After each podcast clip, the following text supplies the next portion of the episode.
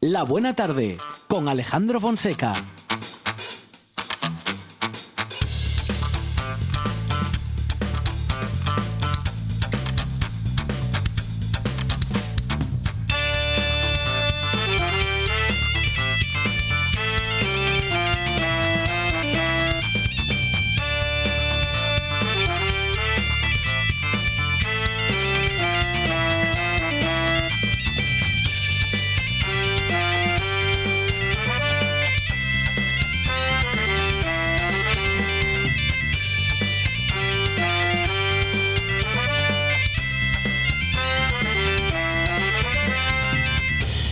Buenas tardes. Son las 4 y 8 minutos de la tarde y esta es la radio del Principado de Asturias.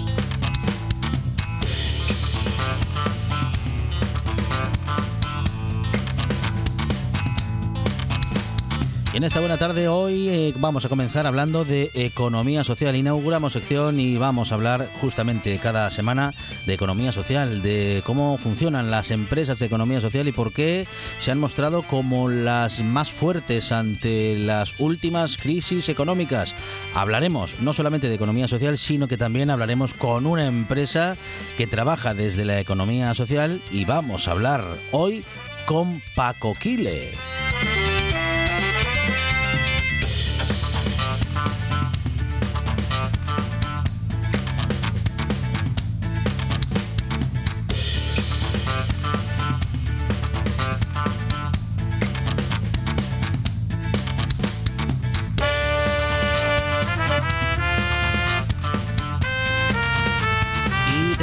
También para hablar sobre amenazas híbridas y sobre cómo se trabaja contra ellas. Lo hablaremos con el investigador Paul Vargués. Tendremos también eh, eh, secretos y consejos para jardinería y para agricultura, es decir, para cuidar tus plantas y para poder cosechar tu propia fruta. Lo haremos y lo repasaremos con José Manuel Pérez de Laderas del Naranco. Dos leyendas hoy a cargo de Javi Solís en el Milenta Regatos con nuestra lengua como protagonista y también un poquito de historia con Carlos María de Luis, otro poco con Álvaro Díez, que nos va a descubrir muchas cosas de un gran descubridor. Hablaremos de especies invasoras, de qué hacer eh, contra ellas y sobre todo cómo prevenir el no tener, claro, mascotas que no debiéramos de tener en casa. Vamos a hablarlo con la concejala de Cooperación al Desarrollo y Salud del Ayuntamiento de Gijón, Carmen Saras. Muchas cosas muy distintas, todos los temas que son, bueno, pues nuestros temas en esta buena tarde, que tienen la producción a Sandra González. Para el mejor sentido del humor y para todo lo que no se puede explicar de la radio, Monchi Álvarez. En la puesta en el aire, Juan Saiz Pendas. Y en la presentación, servidor Alejandro Fonseca, que estará contigo hasta las 6 en esto que se llama La Buena Tarde.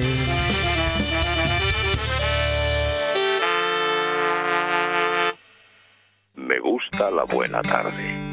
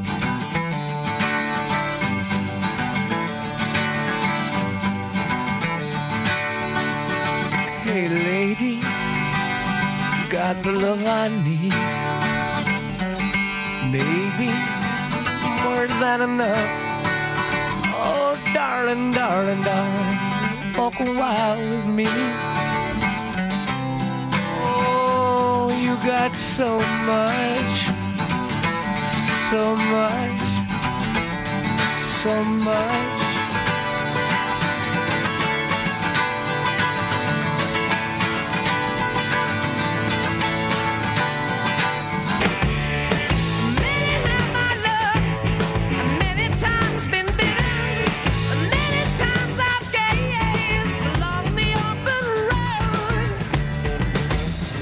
Programas que empiezan bien, hay otros que empiezan mejor y después está la buena tarde que empieza hoy con Led Zeppelin. Monchi Álvarez, buenas tardes. Aquí estoy en carne mortal. No me pienso perder Paco Killer, que es una serie de No, no, no. TPA. po- va, luego, luego lo decimos bien, Ah, ¿eh? Y lo voy a decir bien ahora. Poca yo que vamos a hablar de la empresa y con los creadores de la empresa Pocayoke, Poca yo. que es un Que nombre claro. muy bonito Sí. y vamos a descubrir por qué se llama Pocayoke, entre otras Sí, cosas. Pero a mí lo de Paco Killer me- Paco me, Ki- me gusta, me gusta para una serie, una peli. Es un que- buen personaje, sí, Sí, un sí, personaje que de de TPA. ficción, sí. Paco Killer, Paco después de Killer. Cantadera, a las Sí, 2 de la madrugada sí, en sí, sí. TPA. Muy bien, hay series de acción como esta buena tarde que también es un programa de acción porque eh, el directo en la radio es un deporte de acción y de De riesgo. riesgo, a veces es de riesgo.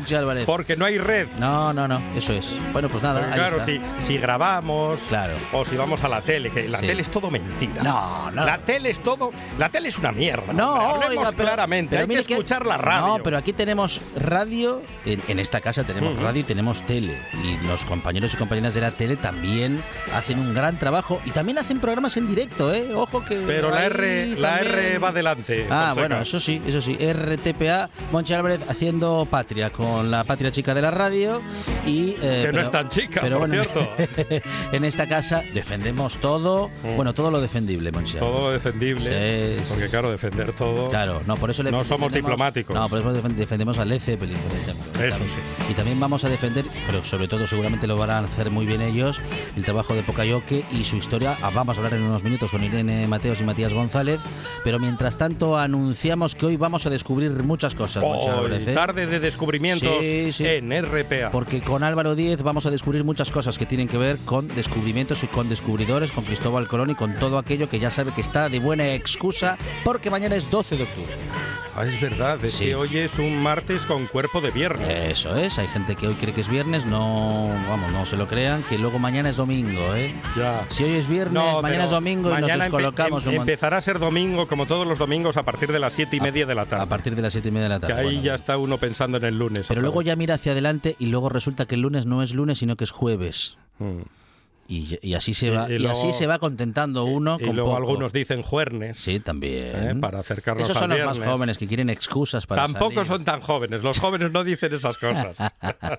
ah, lo de Juernes no es de Lo de gente Juernes Ah, es de gente de 40 para ya, arriba, ya, ya. Fonseca. Y la gente de 40 para arriba, claro, ya no, Ya no- se considera gente, No, jóvenes ya no somos. gente joven, no. Aunque gente, Gente, gente joven. joven. ¿Ve por qué no somos gente joven? Porque sabemos A- a- esas claro, canciones, a pesar de esa camisa que me lleva hoy, ¿Qué, qué le pasa? que si es de joven. Sí. Sí, sí, muy juvenil Sí, esa es camisa. juvenil. Además es Tiene eh, motivos veraniegos. muy veraniega, me gusta Sí, esa es camisa verdad. con palmeras. Ya también le digo que hubo momentos del día en los que me arrepentí de No, la camisa porque está poco por, de a ratos está fresquín. Ya, hay que, llevar, da una- ratos nada más. hay que llevar un petate en Sí, Asturias. sí, sí, ahí estamos. Con bueno, ropa. ahí estamos y aquí estamos con los descubrimientos. ¿Qué has descubierto últimamente? Te preguntamos en redes sociales. Mm. ¿Qué has descubierto, bueno, últimamente o alguna vez en la vida? Por ejemplo, hay gente que ha descubierto cómo abrir el abre fácil, No, eso es cómo imposible. utilizarlo, por ejemplo. Entonces ese sería un No, gran descubrimiento. eh, Yo, yo- todavía no lo... Meto el cuchillo directamente. Sí. Abre fácil que se abra de verdad Eso es. fácilmente. No, no existe. Luego, mm, no sé, ¿qué otro descubrimiento? Alguna peli buena del oeste. Ah, en también. Claro, bien. Y, Y poco ¿Qué- más. Tampoco, hay? Pues, tampoco se crea. Bueno, algún libro bueno, Algún lib- alguna alguna peli. escritora buena que igual no conocíamos y ahora Sí. conocemos y sabemos que es muy buena. Alguna serie. Ta- también. Como Paco Killer. Sí, Paco Killer. Pero esa serie, Ay, ¿dónde- tenemos que hacerla. en TPA, después de Cantadera. Bueno, no sé quién la hace, pero el protagonista trabaja muy bien. Muy bien. Eh. Es algo que dijeron en mi casa toda la vida. Bueno, pues eh, descubrimientos. ¿Qué cosas has descubierto últimamente eh, que te han que te hayan facilitado la vida o el día o la tarde o la mañana? Bueno, en fin, qué pequeños descubrimientos has logrado hacer últimamente o a lo largo de tu vida que quieras compartir valen con personas, nosotros, ¿eh? seres sí, claro, humanos. Claro, claro. Sí, sí, sí, sí. O, o- o cosas, eh, por ejemplo, no sé. mm, Un atardecer levan- sorprendente. Levantarse el fin de semana un poco más temprano, por ejemplo. Descubrir que el fin de semana también hay una mañana. No, yo solo descubro todos ¿Eh? los fines Sí, de semana. Toca la diana enseguida. Descubrimientos cotidianos en nuestras redes sociales y descubrimientos ya, bueno, en fin, de todos los que vamos a compartir contigo en La Buena Tarde. Hay que escuchar la radio y sobre todo hay que escuchar RPA Monchi Álvarez. Gracias. De nada.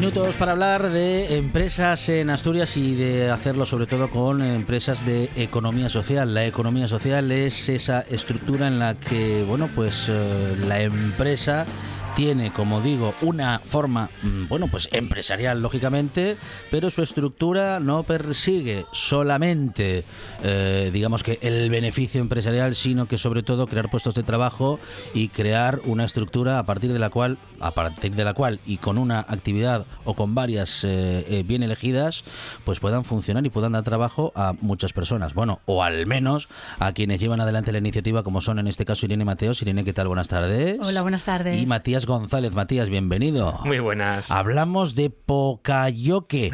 Eh, ¿Qué es Pocayoque, Irene? Pues eh, ahora mismo me estoy pensando cambiar la denominación social de la empresa por Ajá. Paco Killer. Paco ¿eh? me, ha, gustado mucho ese nombre. Bueno, po- podéis ponerle Paco Yoque y entre paréntesis eh, Paco Killer o algo parecido, la serie, y entonces ya pues nos dejáis a todos eh, sorprendidísimos. Bueno, bueno, os grabo yo la cuña, sí.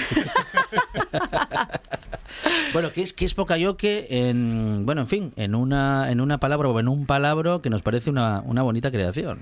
A ver, mira, que lo que nos co- co- costó muchísimo encontrar el nombre, Ujú. por fin dimos con Pocayoque. ¿Hubo trabajo de naming? Mucho, Sí. mucho, mucho. Es muy difícil ese trabajo. Bueno, ¿eh? lo de naming es, eh, dicho en Pisueto del Norte, buscarle, eh, buscar un nombre para una empresa. Vamos, hacer una búsqueda de, de un nombre, Sí, ¿no? un nombre con gancho. Sí, sí.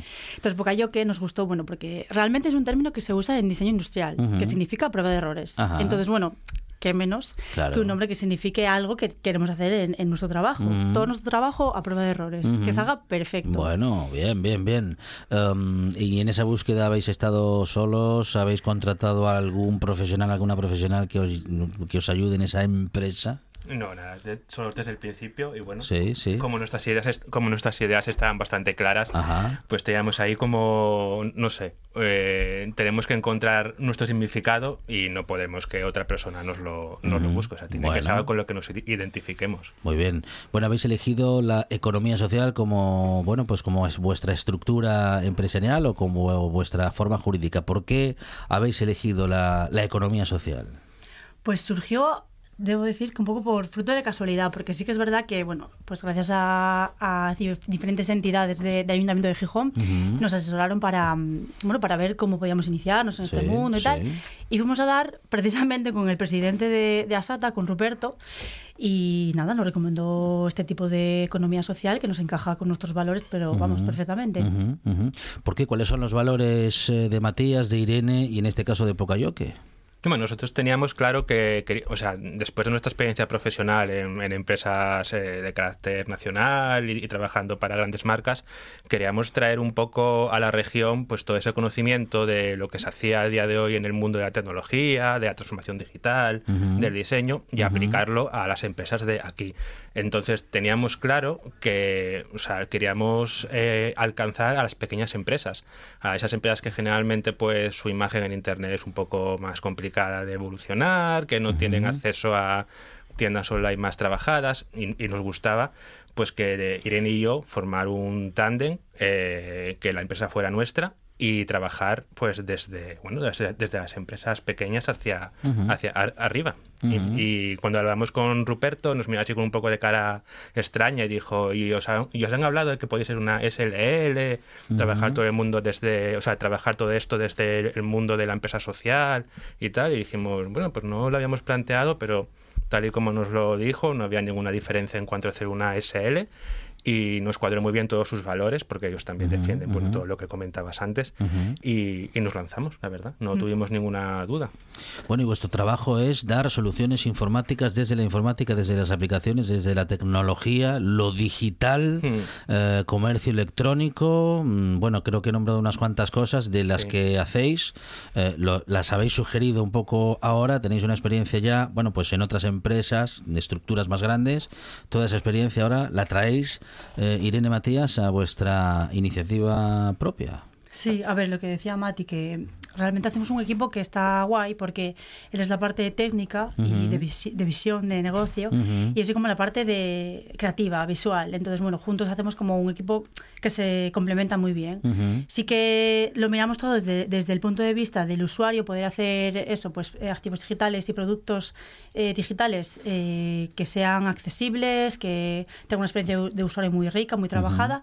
Pero bueno, trabajamos muchas cosas desde el punto de vista digital. Pues yo qué sé, eh, digitales, cualquier cosa que signifique digital, que tú puedas ver en una pantalla, nosotros podemos trabajarlo. Lo que pasa que sí que nos, nos gustaría mucho centrarnos sobre todo en lo que es la experiencia de usuario, que ahora mismo sí que lleva muchos años, pero ahora mismo parece que se le empieza a dar bastante valor. Eh, hemos creado aplicaciones por encima de nuestras posibilidades. Hemos creado muchas y muchas veces sin ningún criterio, pero bueno, A- a- estamos a, tiempo a de, eso de vamos, a arreglarlo. eso vamos, sí, sí, sí, sí, sí. Sí, sí, No todo necesita una aplicación. No todo necesita una aplicación, pero mm, yo creo que hoy en día todo el mundo tiene que estar digitalizado. digitalizado primero y en Internet, eh, si no estás en Internet, generalmente se suele decir el, el típico comentario de que si no estás en Internet no existes. Entonces sí que hubo una tendencia hacia, y yo creo que seguimos en ello con todas eh, las ayudas eh, que hay ahora con el kit digital y todo esto que está sonando para promover esos, esa evolución digital de, de las empresas y de la sociedad. Y nosotros, en base a eso, que lo que tú dices, ha habido un, un gran boom en los últimos años, queremos que no solo se digitalice la gente y las empresas, sino que el usuario y la experiencia que recibe el usuario de esas aplicaciones, de esas webs, sea la más óptima. Que sepas usar las cosas, que no te cause dolores de cabeza eh, estar digitalizado, que tus clientes eh, les guste utilizar tu web, tu aplicación. Bueno, todo eso es parte un poco de, de- de nuestro trabajo, de lo que nos aúna. ¿Estamos digitalizando bien, Irene, en España? Eh, o, o estamos digitalizando de aquella manera? A ver, depende, quiero decir, hay casos Sí, y casos, no se puede sí, generalizar. sí. A ver, sí que es verdad que el tema de la transformación digital puede que se lleve mucho más en ciudades grandes. Y aquí, bueno, pues todavía ha quedado una labor de evangelización, que es una palabra que le gusta mucho a Mati, pero estamos en proceso. O sea, en Asturias no nos podemos quejar tampoco porque realmente sí que existe una industria tecnológica bastante rica y cada vez se está alimentando más, así que eso es bueno. Así que seguimos adelante. Bueno, eh, ¿en qué estáis trabajando en este momento? Bueno, cu- ¿cuánto llevo, tiempo lleva vuestra iniciativa? ¿Poquito? Pues, sí, somos un poco bebés. Muy porque bien, muy Nos bien. formamos Sí. este, este año, en enero. Vale, sí. Pero bueno, o sea, como Pocayo que llevamos un año, pero bueno, Sí, como Irene sí. Matías llevamos unos cuantos. Vale, vale, vale, vale, vale. vale. Ah, bueno, ¿y e- en qué dirección estáis, eh, digamos que apuntando ah, vuestros principales trabajos en este momento? Bueno, todo lo que todo lo que llegue, todo lo que os puedan pedir, pero hay mucho de comercio electrónico, hay mucho de crear aplicaciones para resolver, eh, bueno, gestiones de empresa.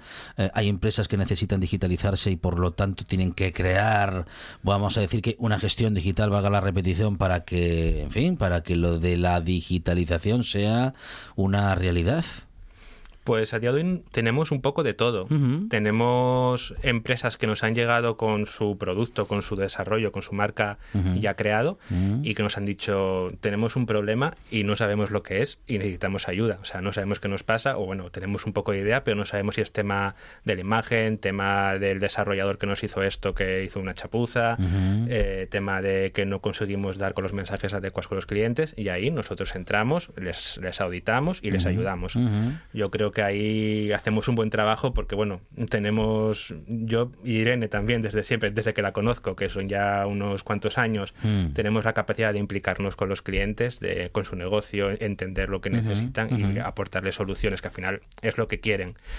Y además de eso, eh, bueno, desarrollos de, de páginas eh, de, de empresas, páginas de bueno, e-commerce, eso está a la orden del, del día. Y ya tenemos por ahí, que es un poco también lo, por lo que quisimos tener, bueno, em- emprender un, un- un pequeño desarrollo, un- una pequeña, un pequeño proyecto personal de, de Pocayoke, que bueno, a ver si para finales de año, inicio del año que viene, Sí. venimos aquí a presentarlo también. Ah, muy Oye, bien, muy bien, muy bien.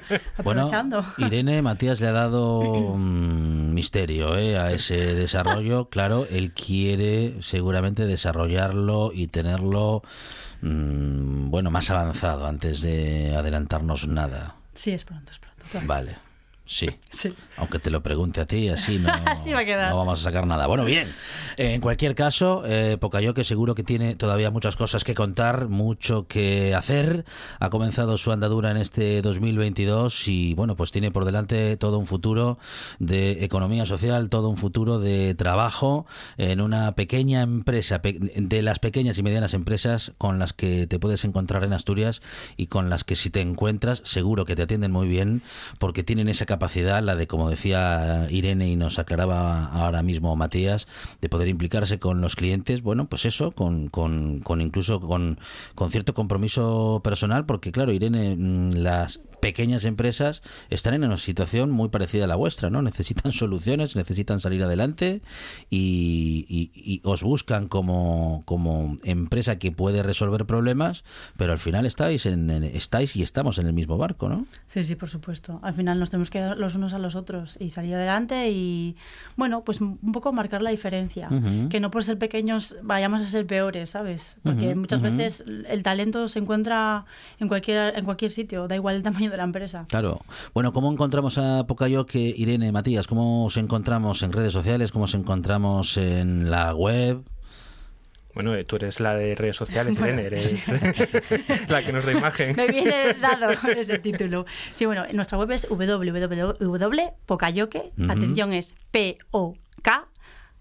Pocayoke con Pocayoke. K e Y. Con K las dos veces y con Y. Nada, Pocayoke. nada de Paco Killer. Pocayoke.es y después nada, en redes somos Pocayoke barra baja es. Porque Y claro. Sí, sí, Oh, perdona, diga, diga. que Pocayoke, como eh, te comentaba, es un término que ya Sí. se utilizaba.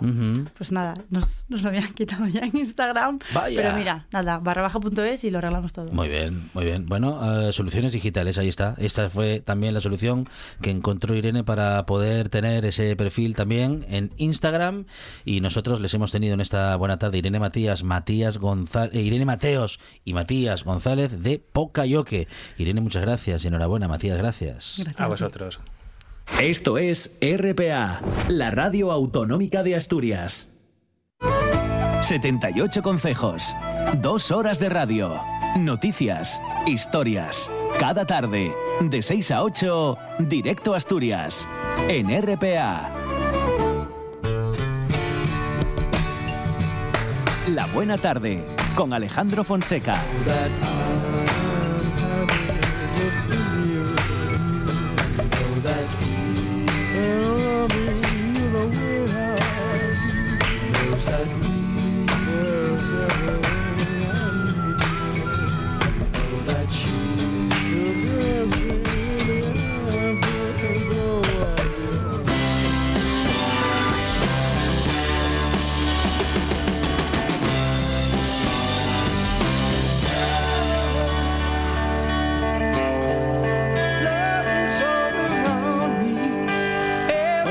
Hacer un nuevo descubrimiento hoy porque hablaremos con Paul Bragués, investigador principal de CIDOB y uno de los coordinadores del CIDOB Report. Vamos a averiguar también qué es CIDOB y en qué trabajan allí.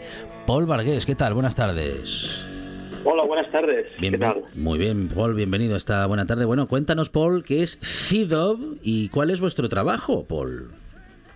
Ah, mira, SIDOP es, eh, un, es un think tank, es un centro de investigación que está en Barcelona. Ujú.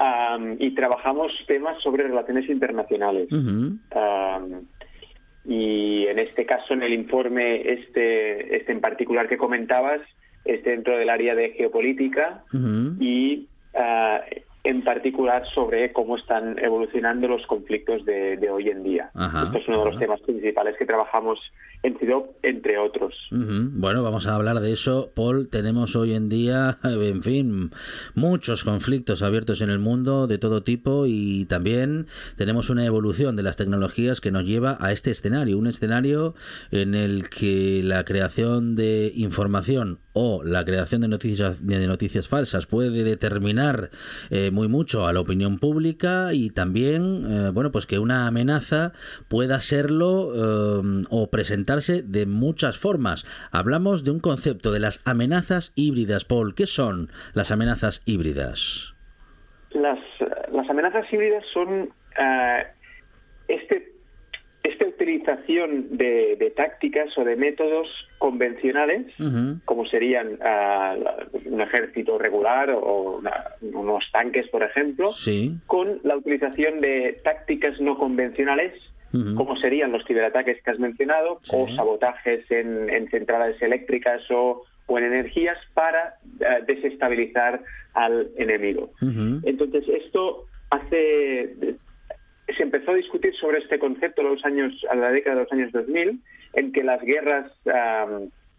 la- las guerras estaban cambiando y ya no solo se utilizaban estas estos ah, estas armas convencionales sino que se utilizaban este otro tipo de armas me- mucho más sutiles pero también ah, también dañinas y que, desestabilizaban pero hoy en día estamos viendo cómo también se utilizan en tiempos de paz y no entre entre estados que están que están en guerra. Y la, la desinformación los ciberataques ah, los sabotajes a, infraestructuras críticas suceden entre entre estados que, que no están en conflicto es decir en tiempos de paz. Difu- di- difuminando esta frontera que, que a- hasta hace unos años teníamos muy clara, ¿no? Que, que era lo que era la guerra y, y lo que era la paz. Hoy en día los, los ataques híbridos nos hacen nos hacen ver que incluso en tiempos de paz hay, hay, hay zonas de, de conflicto.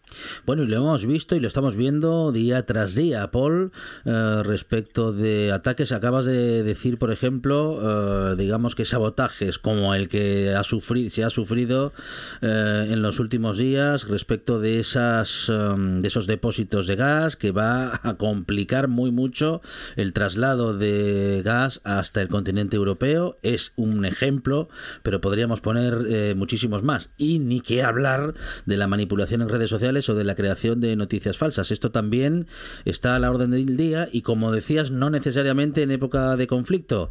Eh, debemos convivir con, vamos a decir que posiblemente con un estado mm, permanente de conflicto, con un estado permanente de intentar controlar un espacio determinado, un espacio de poder, un espacio de influencia.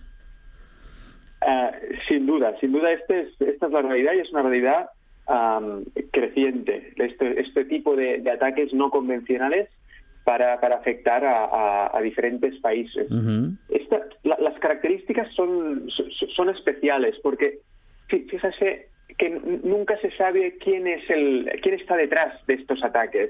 Es difícil trazar quién está detrás de un ciberataque o fue difícil trazar quién está detrás de pues el sabotaje en las en la, en la, en la infraestructura del Nord Stream ah, 2 que, que comentabas que conectaba Rusia ah, con Alemania. Siempre estos tipos de, ataques alimentan a, a teorías conspirativas y lo que crece es la confusión a- alrededor de estos de estos ataques. Y esto esto es significativo porque ya no es como entendíamos antes los conflictos que es buscar una victoria o buscar la, la eliminación del enemigo sino es generar este tipo de confusión generar am, que, que, no sé que suban los precios la inflación generar am, frustración entre la gente y a- además sufrimiento, eh, sufrimiento social y económico para, para, para, para mucha gente, ¿no? Es, es otro tipo de, de realidad y a la que nos tenemos que, que- ir acostumbrando, en definitiva, porque estos ataques son muy económicos y muchos grupos o mucha gente puede utilizar o puede hacer esto, este tipo de ataque. Ya no son solo los estados con ejércitos regulares que los pueden llevar a cabo, sino son muchos grupos y, y, estados que de alguna forma pueden financiar a estos grupos para que puedan desarrollar este tipo de ataque. ¿Para qué puede servir una población descontenta? se me ocurren muchas cosas, ¿eh? pero justamente por ahí es por eso te estamos entrevistando, Paul, y que necesitaríamos alguna respuesta, ¿no? Eh, una sociedad descontenta por subida de precios, por subida de costes de todo tipo, más una inestabilidad eh, internacional, inestabilidad económica y política. Todo eso puede poner a muchos grupos sociales, bueno, en estado de alarma, en estado de malestar constante.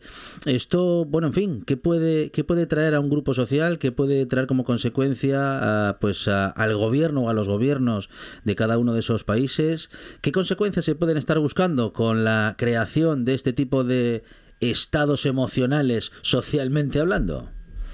los has descrito muy bien. Todo gobierno quiere ah, estabilidad, quiere certezas y así eh, poder facilitar este crecimiento económico, social y que las políticas se puedan aplicar de manera correcta, de manera directa, preveyendo los efectos, etcétera. Esto sería el, arte de gobernar ideal para cualquier político. En el momento en que suceden confusiones, en el momento en el que hay desestabilidad, en el momento en que hay sabotajes, cortes eléctricos, eh, se empieza a mover toda esta maquinaria, la gente empieza a tener miedo, la gente empieza a, ser escéptica, la gente, bueno, empiezan a alimentarse teorías conspirativas, se cree menos en, las instituciones, se cree menos en los medios y, esto genera un, caldo de cultivo, como se dice a veces, para que, va en contra de, cualquier crecimiento económico, de cualquier estabilidad social, de cualquier proceso político democrático, etcétera. Imagínate que, que, hay, que haya no sé, intromisión en las elecciones democráticas, pues podría variar un, gobierno. Y esto se, esto sucede, sucede constantemente, o ataques, ataques de este tipo, además de alimentar a, grupos criminales o grupos que puedan crear auténticos problemas en estados que sin todo este tipo de armas no convencionales que se están sucediendo podrían estar mucho más, mucho más estables.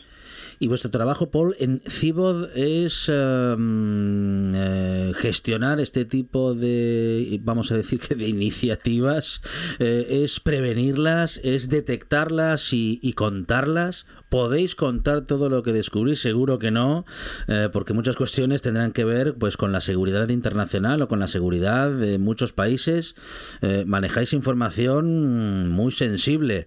Eh, vuestro trabajo es prevenir, vuestro trabajo es anunciar lo que está sucediendo, adelantaros a los acontecimientos. ¿Cuál es, dentro de todas estas opciones, a lo mejor incluso todas ellas, Paul?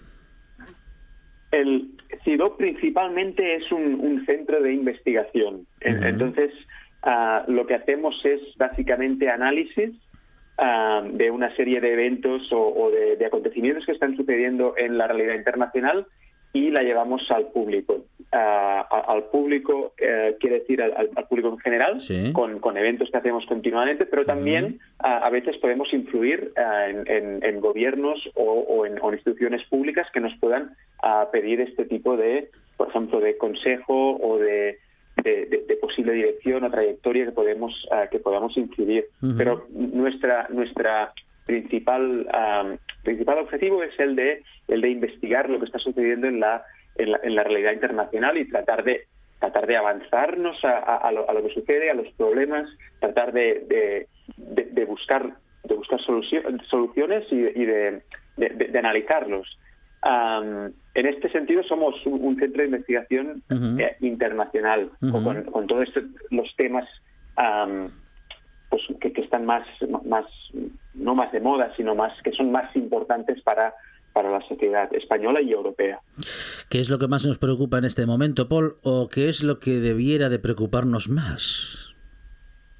Ah, en, este sentido, eh, es para, para europeos o españoles europeos que somos, eh, la, guerra en, Ucrania es, es evidentemente un, poco de, de, atención y todos los e, efectos que está, que está generando. Algunos se ven claramente, ah, y otros no. Otros están, ah, desde la crisis energética, crisis económica, inflación, están menos directamente relacionados, pero lo están. Y eso es lo que debemos ah, prestar más atención, porque esto va a generar en los próximos, en los próximos meses o en las próximas semanas, años, toda esta inestabilidad que, que en Europa más o menos ah, no hemos podido tener, no esta estabilidad no hemos podido tener en la última década, ¿no? Con un, un- un- un periodo de crisis tras crisis y que hace difícil ah, pues cuestionar esta estabilidad y esta esta paz ah, social.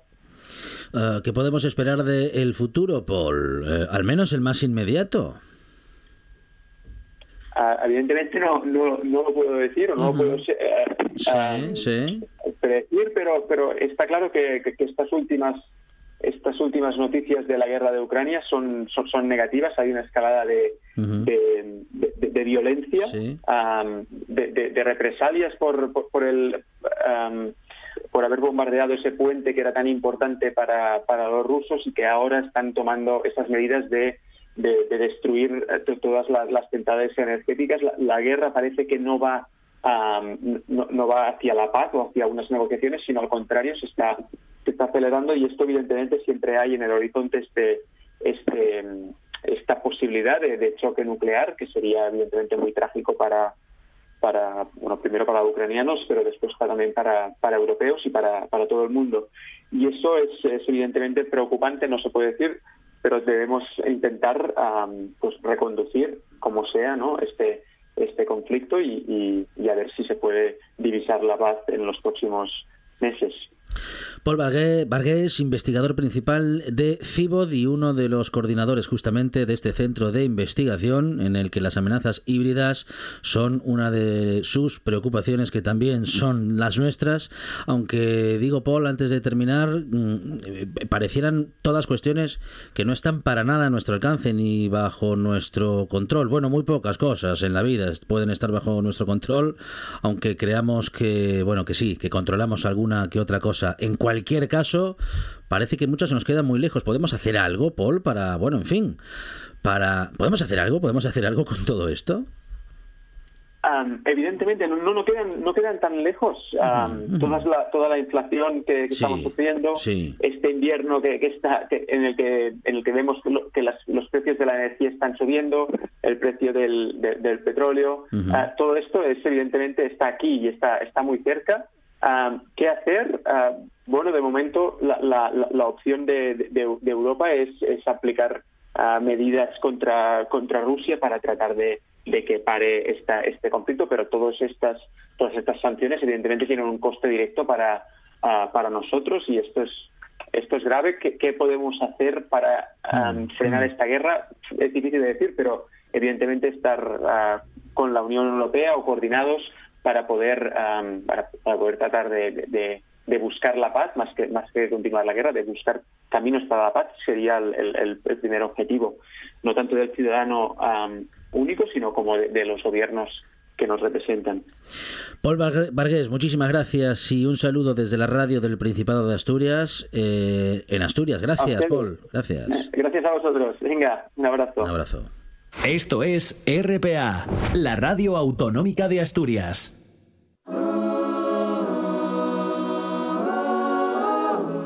La buena tarde.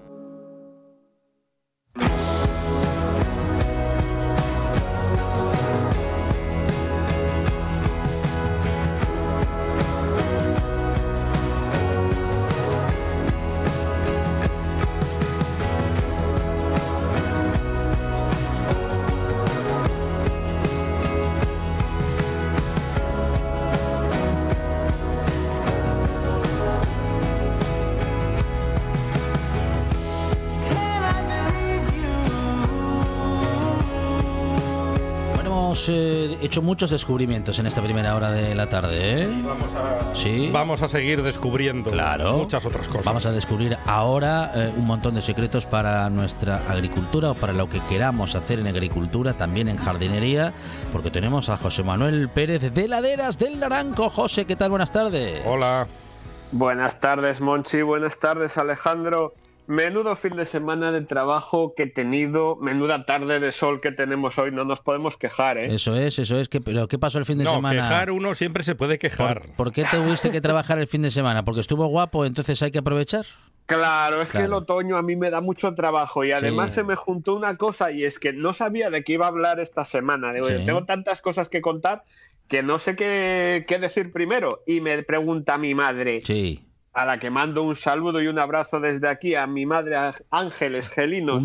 Me dice, ¿de qué un vas a hablar el un martes? beso. Un beso, Ángeles. Ángeles. Beso fuerte para Sí. mi madre. Me dice, ¿tú de qué vas a hablar el martes en la radio? Sí. Habla de algo interesante. Yo dije, pues no lo sé, todavía no lo, todavía no lo pensé. Sí. me- Cuando, cuando dice es una madre es para empezar a preocuparse, José Manuel. Ah, Es, es porque hay una segunda intención. Ah. Yo le pregunté, mamá, ¿de qué quieres que hable? Y ella me Ah, dijo, ah, pues mira, con lo guapo que tengo el huerto ahora, que acabo de preparar, ¿por qué no hablas de algo que me sirva para que no me lo coman los bichos? Mm. Y dije, pues mira, mamá, el próximo programa te lo dedico a ti y además ayudamos a la gente que no sepa qué plantar ahora recién entrado el otoño y les cuento un poco pues cómo está tu huerto. Muy bien, muy bien, muy bien. El huerto Bueno, de Ángeles. Sí, sí, bien, bien, bien. Pues Eso es. una gran, Además, una gran Te voy a decir iniciativa, una sí, cosa. señor. A ver. Yo, yo tiro mucho de frutales. Yo soy más de frutales que de huerta. Sí. Pero este año mi madre tiene la huerta mucho más guapa que la tuve yo, ¿eh? Así que- ¿Qué, qué tiene? ¿Qué tiene en la huerta? ¿Tiene berzas? Ah, efectivamente. Eh, Eso es lo que ha plantado este fin de semana, Claro. entre otras cosas. Yo voy a empezar hoy por el principio, porque hay gente que todavía no ha preparado el suelo. Claro. Y lo primero que tenemos que hacer es preparar la tierra para poder plantar después. Así que os doy un repaso a los básicos para tener bien el suelo y luego os digo todo el despliegue de lo que se puede plantar ahora que estamos recién entrados en el otoño, ¿vale? vale. La clave de cualquier cultivo, sea el que sea, da igual que sea hortícola, que sea frutales, que sean arbustos o que sean ornamentales, es la, la preparación de la tierra. Es paso más importante para asegurar el desarrollo de la planta porque es donde se va a establecer, donde se van a desarrollar las raíces y donde va a comenzar la producción. La tierra normalmente la labramos con aperos, la trabajamos pues en, en el caso de huerta con una azada, aquí la, la llamamos fesoria, hay quien trabaja con una pala, los que son más modernos o tienen ex- extensiones grandes trabajan con monocultor, ¿no? Con motocultor, con una herramienta ya motorizada. Depende del hortelano y depende del tamaño de la huerta. Lo ideal es soltar en todos los cultivos una cierta profundidad, que puede ser entre 30 y 50 centímetros para todo lo que es de huerta, de tierra que esté suelta, que esté un poco aireada y aligerada. ¿Para qué? Pues para que las raíces de las plantas lo tengan fácil y se puedan desarrollar, puedan crecer y dar una estabilidad al cultivo. ¿Por qué? Porque cuando la raíz nace y es pequeñina, si tú sacas ahora, por ejemplo, pues una berza, una lechuga, cualquier plantina o un frutal que sea muy joven, las raíces son muy fininas, son como hilos. Entonces, si se lo ponemos difícil y la tierra está dura, muy compactada, pues lo tiene complicado y no se desarrolla bien. Si se lo ponemos fácil, pues la cosa favorece el desarrollo y además va mucho más rápido todo. Entonces, el primer paso es ese, es trabajar la tierra, profundizar pues 30, cua- 30, 40, 50 centímetros para soltar y romper esa tierra. Ojo, y aquí hago un inciso, a los que abusan de las herramientas motorizadas, porque en el caso del, reco- del retobato, del motocultor, las cuchillas dejan la tierra muy compactada justo por debajo del filo. Es decir, la capa que voltean, la voltea y la suelta muy bien, pero justo por debajo queda bastante compactada. Entonces, si trabajáis, alguno que me ha dicho alguna vez, José, yo paso la máquina todos los años un par de veces y parece que cada año la tierra se me complica un poco más. Mm. Si trabajáis usando mucho de estas herramientas, por debajo de esa capa que se suelta se Sí. crea una especie de costra de corteza que hace que no filtre bien el agua y que Mm. cuando intentan pasar más abajo eh, tengan problemas. ¿Esto cuándo pasa? Pues cuando plantamos frutales, por ejemplo, que con los años la raíz va profundizando más. Si plantamos solo de huerta y renovamos todos los años, no nos damos cuenta, pero tenemos que tener cuidadín con eso. Así que de vez en cuando no está mal pues hacer algún trabajo a mano y sobre todo abonar, abonar bien, que es lo que hace que la tierra pues se nutra Sí. y tenga nutrientes y se pueda oxigenar pues eh, trabajando pues con compost orgánico comentábamos el otro día que reciclábamos las hojas de los árboles ahora en otoño y eso nos servía para preparar un buen abono orgánico, pues eso es lo que interesa meter en la tierra para que poco a poco pues ella vaya sola trabajando. Luego para cultivos puntuales podemos acelerar nosotros las cosas. Una vez que tenemos preparada la tierra, que la tenemos un poco suelta, que hemos cogido pues la fesoria, la horca y hemos ahollado un poquitín todo por ahí, pues lo que hacemos es un abono superficial, ¿vale? Hacemos un abono orgánico que puede ser con cucho, puede ser con compost, puede ser con un abono orgánico mineral que compremos granulado, el típico saco de estos de 25 kilos de, por ejemplo, yo he estado probando este año pues eh, orgánicos de Terranova Plus y orgánicos que son interesantes y que son un sustituto si no tienes animales y no puedes hacer cucho, ¿vale? Ya, nitrato, nitrato de Chile, que está muy, muy en boga. al final se trata de, dar de comer a la tierra, ¿vale? Hacemos una, eh, bueno, un reparto un poco superficial y volvemos a mover un poco la tierra para que se mezcle un poco para que se vaya mezclando y que, bueno, que las, las, plantas que vayan a entrar después tengan alimento. Es importante no enterrarlo mucho, sea el tipo de abono que sea, no enterrarlo mucho porque si lo enterramos demasiado no van a llegar las raíces a esos nutrientes y tampoco dejarlo muy encima de la superficie. ¿eh? Y tenemos que tener cuidado cuando plantemos, sobre todo la gente que utiliza eh, cucho de vaca o gallinaza, no dejar muy cerca cuando no está bien cocido, cuando no lo tenemos bien preparado y está tierno, que está fresco, no, muy cerca de las raíces porque pueden llegar a quemar la planta. Mm. Además tenemos que tener en cuenta que a veces pensamos que cuanto más lo juntemos a la planta, mejor, pero los organismos que están en el suelo lo... y además la lluvia, el agua de lluvia, cuando va arrastrando, mueve esos nutrientes y lo va acercando a las raíces de la planta. Y siempre hay que jugar a dejar que la raíz necesite moverse un poco para llegar a los nutrientes para que tiendan a desarrollarse. Entonces siempre intentamos repartir los nutrientes por el suelo de la forma más homogénea posible y siempre con mucho cuidado de que no estén en contacto directo con la raíz de la planta. Y con eso preparamos el suelo en otoño, no necesitemos mucho más. Y ahora que tenemos el suelo en perfectas condiciones, pues me dice Monchilla, pero José, tú dime qué planto porque... Claro, claro, claro. Hay que saberlo. Sí. Quiero la lista ya, José. pues ¿Qué plantamos en otoño? Pues ajos, cebollas, berza, brócoli, penca, repollo, coliflor, lombarda, guisantes, hojas. ¿Cómo no? No, no, ¿Cómo, que no? Coliflor no, por favor. Yo no soy muy defensor de la coliflor, no me gusta ni, el sabor ni el olor cuando se está preparando, pero hay que reconocer que es un cultivo muy sano y al que le guste que la plante. Sin embargo, la berza me encanta. Sí, sí, yo también. A la berza. Soy de la berza, sí, sí. Normal o, o, cale, que es la berza esta rizosa, que es muy famosa ahora porque se ha puesto de moda con el tema de, de las dietas y demás, y que no deja de ser la berza de toda la vida, pero rizada, un poco rizada. Bueno, pues todas esa, todos esos cultivos de hoja que son ideales para hacer potes luego en el invierno, para preparar caldinos, para preparar cremas o para comerlos incluso eh, troceados, así tipo ensalada caliente. Son plantas que no dan mucha guerra, que prácticamente si tenemos un buen suelo preparado, crecen solas, no hay que hacer prácticamente nada. Ahora que llega algo de lluvia, que algunos días cae el agua del cielo, que es la mejor agua que pueden tener para el riego, solo hay que preocuparse desayar o escardar un poco la planta cada 15, 20 días para que no salgan muchas hierbas que compitan con ellas y se puedan desarrollar fuertes y tengamos un cultivo limpio y sin mucho trabajo, sin mucho esfuerzo.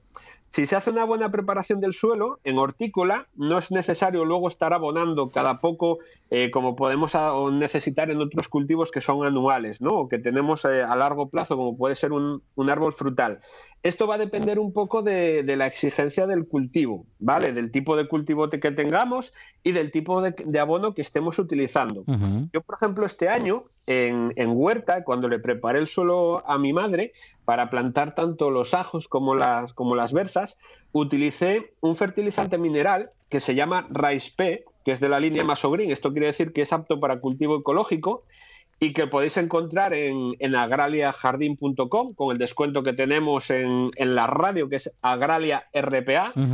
Y es muy interesante porque además de ser eco, nos permite solubilizar el fósforo que hay en el suelo, que es uno de los macronutrientes esenciales que necesitan todas las plantas, que suele estar en todos los suelos, pero por mala suerte, por desgracia o porque la naturaleza es así, normalmente en las formas en las que se encuentra no son de fácil asimilación para la planta. Es decir, el nutriente está por ahí, pero la planta le cuesta cogerlo. Entonces, este fertilizante es interesante porque trabaja el suelo de manera que ese nutriente se hace fácil de coger, de recoger por las raíces de la planta.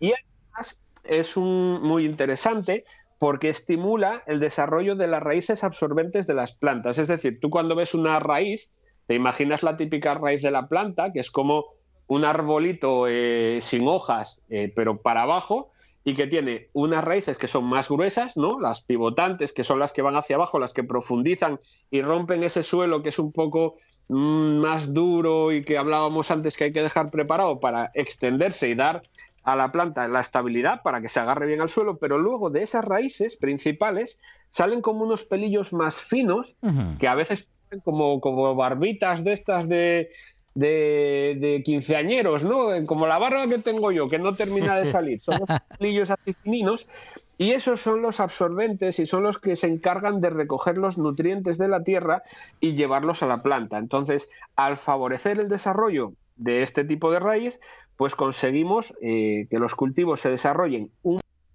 un poco más rápido lo hagan sanos y fuertes, y como decían las abuelas antes, pues que sean cultivos gordos y guapos, ¿no? Es decir, la planta consigue desarrollarse en un plazo más eh, reducido de lo que sería en un cultivo normal, con un nutriente normal o sin ese tipo de, ayuda.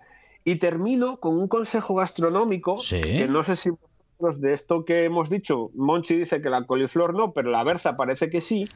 Si plantas berzas, como mejor saben las berzas, no sé cómo os gustarán a vosotros más, pero a mí como más me gustan son con faves. Hombre. El, pote, el pote es una maravilla.